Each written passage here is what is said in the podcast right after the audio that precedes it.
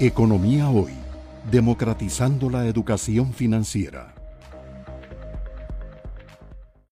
Estos números estoy seguro que se los sabe de memoria, sueña con ellos, pero sí es importante para nuestros seguidores ubicarnos en las finanzas públicas. Vamos a ver, eh, decíamos que don Elian maneja el tema de los ingresos y gastos. Hay dos tipos de mediciones que se utilizan el déficit primario, que es la diferencia entre los ingresos totales que recibe el gobierno, básicamente por impuestos, y los gastos totales, tanto los gastos corrientes, que alguien llamaría los gastos del giro normal del gobierno, y los gastos de capital o de infraestructura antes del el pago de intereses de la deuda.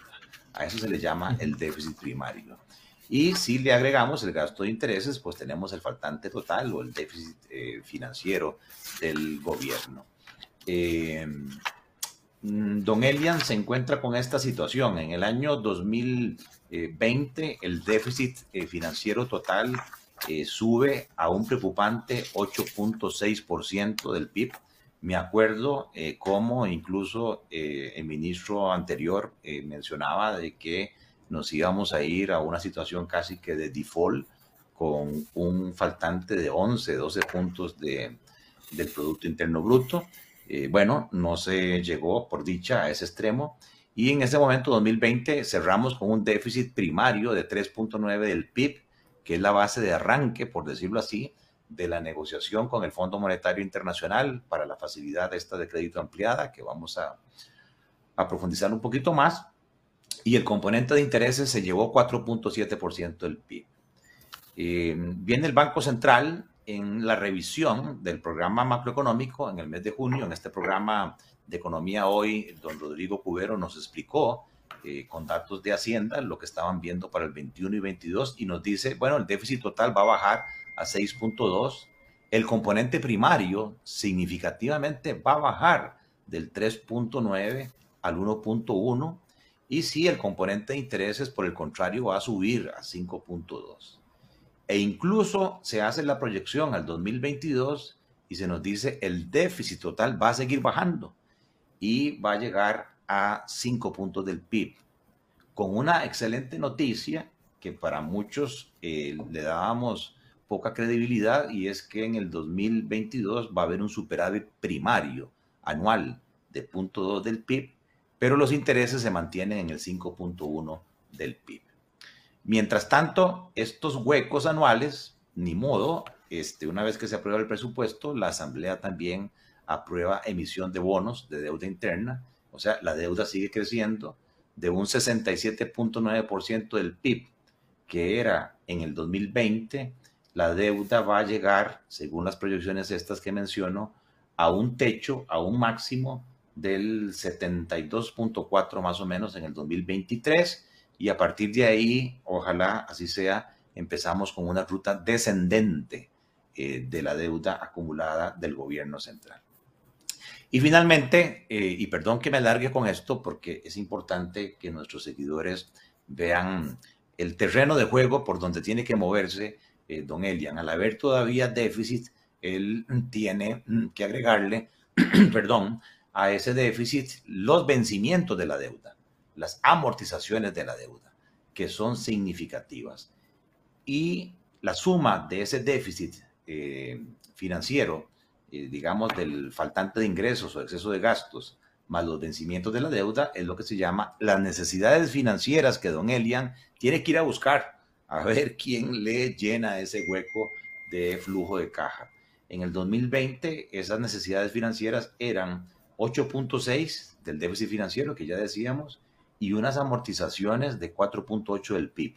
O sea, un significativo 13.4 del PIB. Fue un momento muy crítico, me imagino el estrés de estar buscando ese hueco, cómo llenarlo de 13.4. Se llenó en su mayoría el 80% con deuda interna, eh, un 20% con deuda externa. Y para el 2021 el Banco Central nos dice, bueno, el déficit financiero, como decíamos, va a bajar a 6.2, pero las amortizaciones, y eso es un tema que me gustaría que don Elian ahora amplíe, van a subir. O sea, lo que nos vence en el 2021 de deuda es 6.4.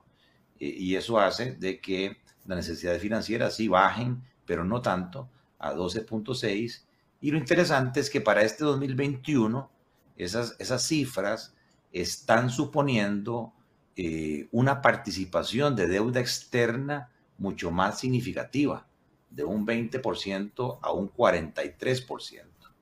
Y termino diciendo que para el 2022, sí, el déficit financiero sigue cayendo a un 5% del PIB,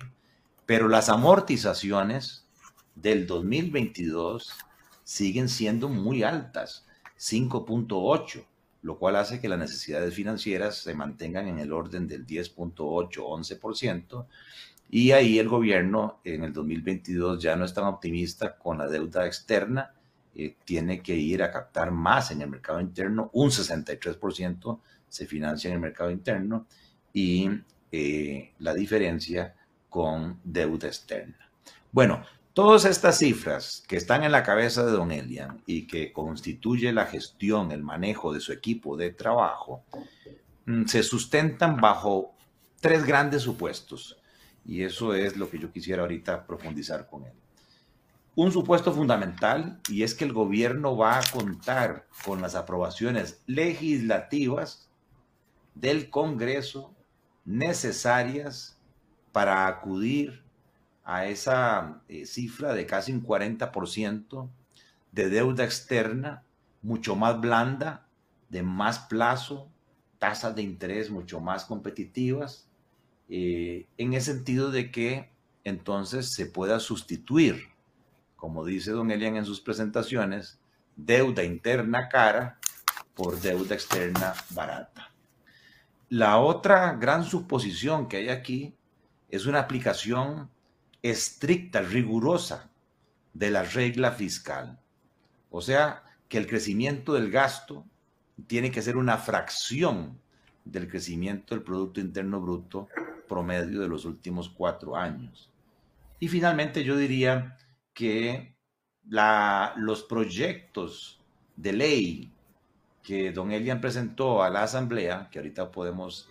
amplificarlos, eh, detallarlos,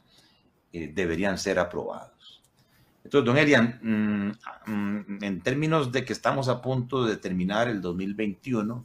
yo quisiera preguntarle si esos supuestos que le permitirían a usted dormir tranquilo, en el sentido de ir llenando el faltante e ir cumpliendo los compromisos con el Fondo Monetario y con los organismos financieros internacionales, si usted sigue creyendo en esos supuestos o si por el contrario está viendo que ante manifestaciones de algunos candidatos, eh, porque eso es otra cosa que le tocó a don Elia gestionar en un año, digamos, previo a las elecciones, eh, yo escuché a don José María Figueres decir que él se oponía al tema eh, de el salario escolar, del gravamen al salario escolar, cosa que nos costó muchísimo en la mesa de diálogo y además tiro estas cifras al 2022 porque con independencia de quién gane las elecciones, esto ya no es un tema de Don Elian, esto ya no es un tema del gobierno actual, eh, no es un tema del PAC, sino que quien quiera que llegue a sentarse en esa silla de zapote se va a tener que enfrentar con esos vencimientos de seis puntos del PIB y ese déficit financiero de cinco puntos y, y hay un hueco fiscal por llenar al menos de 11 puntos del PIB. Perdón que me alargué, don Elian, pero era importante eh, esta descripción del terreno de juego donde usted se desenvuelve. Sí, muchas gracias. Eh, creo que están muy claros los tres supuestos. Yo pensaría que la aprobación de, de empréstitos en la Asamblea Legislativa va a ser relativamente eh, mucho más fácil, probablemente meses de diciembre, enero, eh, en el periodo que se vaya a dar antes del traspaso de poderes también. Incluso yo vería la posibilidad de un proyecto de eurobonos y algo estaba comentando, donde eh, nosotros estaríamos planteando eurobonos eh, pensando en el 22, en el 24, en el 26 y en el 28 con sus respectivas emisiones de repago. Es decir, plantear ocho emisiones es parte de lo que estamos pensando en este momento. La primera sería en el 2022 con la finalidad de dejarle en caja al nuevo gobierno eh, y bastante resuelto eh, parte de eh, lo que es su financiamiento. Así es que son temas que nosotros hemos estado dándole vuelta y sobre todo decirle a la Asamblea, queremos solucionar un problema, esto no vamos a tomar ni un 5, nosotros no tenemos problema de flujo de caja, vamos bien, así es que lo que queremos es arreglar y dejar el camino muy trabajado para que cuando el próximo gobierno llegue pueda dedicarse eh, a aspectos todavía mucho más complejos y no necesariamente estar manejando el flujo de caja que, que creo que es algo que se nos ha, eh, pues de alguna forma, cuadrado bastante bien y es algo que estamos, con lo que estamos saliendo bastante bien. Eh, así es que yo esperaría que eso salga. Lo que es la aplicación de la regla fiscal ha resultado, pues, la verdad, bastante difícil. Eh, yo esperaría que los candidatos se comprometan seriamente con este tema, que eh, entiendan que si bien les va a limitar las posibilidades de gasto, es lo único que nos va a permitir en el futuro contar con un presupuesto que no esté dedicado un 50% a pagar intereses y amortizar deuda. Con un presupuesto del que se pueda utilizar una porción muchísimo más alta para generar obra, para educación, para la parte social, eh, de forma tal que eh, el país pueda vivir mucho mejor a partir de un presupuesto de ese tipo. Y es tan importante el tema de contención del gasto eh, y de contención de la deuda que prácticamente es lo que nos ha permitido decirle al fondo, vea, nosotros cumplimos con todas las variables cuantitativas y que el fondo nos diga Costa Rica cumplió holgadamente. No nos dijo cumplió dejando los pelos en el alambre, nos dijo cumplió holgadamente con las variables cuantitativas. Y eso es muy importante y se hace a partir del cumplimiento de la regla fiscal. Eh, algunos de los que nos están viendo probablemente dirán, pero ¿cómo a partir del cumplimiento, si yo oigo a algunos diputados hablar de las cláusulas de escape de la regla fiscal? Bueno, precisamente la cláusula de escape existe como parte de la regla fiscal. Y la cláusula de escape lo que dice es, en una situación de emergencia, usted va a realizar gastos extraordinarios que tiene que realizar porque sencillamente tiene que proteger a la gente, tiene que proteger la infraestructura, tiene que, que proteger el país. Entonces, esos gastos extraordinarios los sacamos de la regla. Eso es lo que dice la regla en, lenguaje sencillo. Así es que eh, si se cumplen esos, tres aspectos, esos dos aspectos unidos a los proyectos de ley de ingresos, donde creemos que se está avanzando un poquito más y ahí esperamos el apoyo de las diputadas y los diputados con proyectos como el que tiene que ver con casas de lujo, renta global, el proyecto de las exoneraciones donde está contemplada la exoneración al salario escolar. Son proyectos que si ustedes los analizan bien a fondo, se darán cuenta de que nosotros no estamos tocando IVA, no estamos tocando eh, impuestos como el impuesto eh, a la propiedad de bienes muebles o inmuebles. Vean que más bien en este momento estamos luchando para que no nos recorten el impuesto eh, a los vehículos, el impuesto a un bien mueble. Entonces, Acá lo que estamos es eh, un poquito moviéndonos con algunos impuestos que no son los centrales, pero que nos permiten eh, llegar a tener ese 1% eh, de ingreso adicional que se ocupa para que el ajuste fiscal sea sostenible más allá del 2023. Nosotros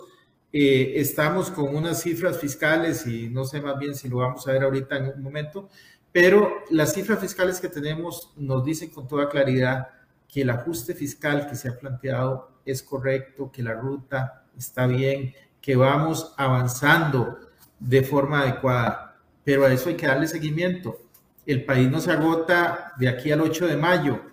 y el gobierno que venga debe tener claridad total en que no puede venir a disparar el gasto, en que tiene que contener eh, todo lo que tenga que ver con gasto corriente de forma tal que tiene que hacer ahí un esfuerzo muy, muy importante y que tiene a su vez que mantener el gasto social al menos en el monto que está hoy y que tiene que mantener el gasto capital al menos en el monto que está hoy, de forma tal que eh, al final los nuevos ingresos son los que nos van a permitir generar el, el superávit primario necesario para poder empezar a pagar al menos parte de los intereses de la deuda con nuestro propio dinero. Una vez que empecemos ese proceso, pues se iniciará también ese eh, bellísimo proceso que es eh, poder contar con más dinero dentro del presupuesto, ya no para pagar intereses o deudas, sino para realizar las obras que a todo gobierno le interesa. Y, y desde ese punto de vista es interesante también otro tema. En el acuerdo con el Fondo Monetario Internacional se fijó el límite de deuda nominalmente, no se fijó como porcentaje del PIB. Entonces, eso nos permite una cosa que es que, por ejemplo, para el año en que estamos, 2021, el límite de deuda es de 27 billones 100 mil millones. Ese límite nosotros eh, estamos seguros de que lo vamos a alcanzar porque, aunque en este momento estamos un poco para arriba del límite, tenemos una serie de vencimientos que eh, hay que eh, pagar antes de que termine el año que nos van a permitir reducir el stock de la deuda. Y además tenemos un fondeo superior a lo que se tiene normalmente en el Ministerio de Hacienda, lo cual también nos, nos ha eh, provocado que se nos incremente el tema de la deuda. Pero, ¿qué es lo importante? Imagínense un escenario en que el PIB sea, un punto del PIB sea igual a 400 mil millones de colones. Bueno, en ese escenario, 27 billones 100 mil no corresponde al 70% del PIB, sino que ahí estaríamos hablando eh, más o menos como de un 67, 67, 7 del PIB, más o menos. Eh, entonces, en términos del PIB, la deuda empieza a declinar incluso desde antes, no en el 2023, sino desde antes. Eh, por eso es que estos esfuerzos son importantes y por eso es esencial que eh, en términos de la relación con eh, los distintos partidos políticos que aspiran al poder, se haga un análisis concienzudo del acuerdo con el fondo, de las implicaciones del acuerdo y de cómo se va a hacer desde el punto de vista de la administración pública para poder sostener ese, esos compromisos y poderlos llevar adelante, porque es una forma de garantizarnos que vamos a alcanzar eh, una ruta con menor deuda, una ruta más sostenible. ¿Pueden haber otras rutas? Sí, pueden haber otras rutas. Esta hoy ya está acordada, está negociada, está en blanco y negro, eh, está estudiada. Entonces, eh, esa es la enorme ventaja que tiene esa ruta, que es una ruta del país, no es una ruta de un gobierno, no es una ruta de un partido político. Es una ruta que Costa Rica tiene acordada con el Fondo Monetario Internacional y desde ese punto de vista, si bien tiene un costo político que está asumiendo este gobierno, eh, la gran ventaja es que ya es una ruta técnicamente eh, acogida por el Fondo Monetario Internacional y por eso es que consideramos de gran importancia que a nivel de quienes van a ocupar puestos como este en el que está el suscrito, pues eh, conozcan a fondo esa ruta y ojalá se comprometan a llevarla adelante. Economía hoy, democratizando la educación financiera.